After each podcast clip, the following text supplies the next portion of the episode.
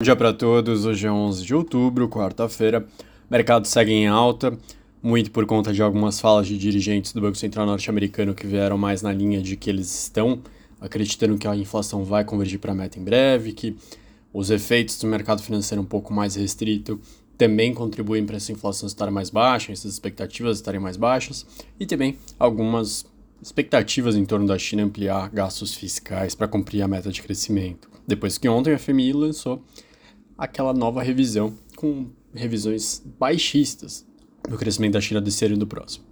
De destaque internacional do dia, a inflação da Alemanha desacelerou de 6,1 para 4,5 em setembro, comparação anual. Na comparação mensal subiu 0,3, lembrando que a meta deles também é de 2%, mas é uma desaceleração bem relevante em meio a pressões de combustíveis. Na China, as vendas de veículos subiram 9,5% na comparação anual de setembro, Segundo mês consecutivo de alta, impulsionado muito por veículos elétricos que têm redução de impostos, cresceram 27,7% essa categoria no ano entre janeiro e setembro contra janeiro e setembro do ano passado, 8,2% de alta. Um destaque do valor econômico mostra que Estados Unidos e Londres estão com a maior vacância de escritório em 20 anos. Aí eles fazem um estudo detalhado na matéria falando que São Francisco atingiu o nível mais alto em 20 anos, chegaram a 20% no terceiro trimestre, em comparação a 6,3% de vacância no início da pandemia.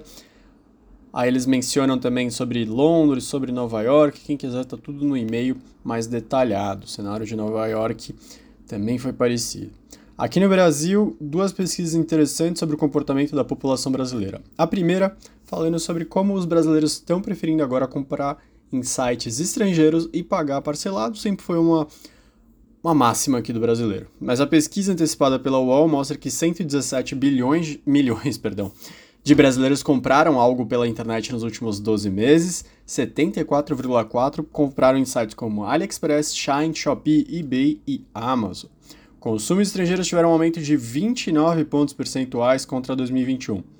Os que fizeram compra, curiosamente, caíram 9 pontos percentuais para 70,6, faz todo sentido. Em 2021 ainda estávamos com a pandemia em curso, então as pessoas agora já estão saindo mais e comprando pessoalmente.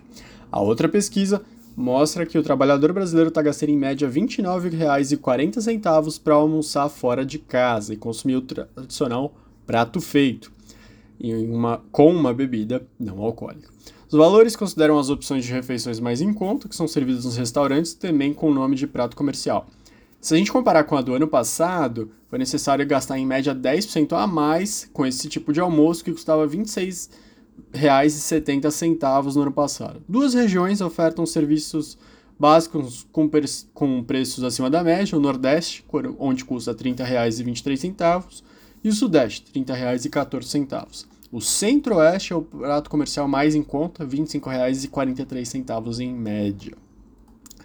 Saindo agora dessas pesquisas, indo para a parte mais política, o PSB ingressou no Supremo Tribunal Federal com uma ação que visa impedir a prática de administração, que a gente vê bastante na administração pública, de indicar e nomear parentes de políticos em cargos de liderança na Câmara, Senado, Legislativo Estadual, Municipal e órgãos do Executivo. A ministra Carmen Lúcia é a relatora.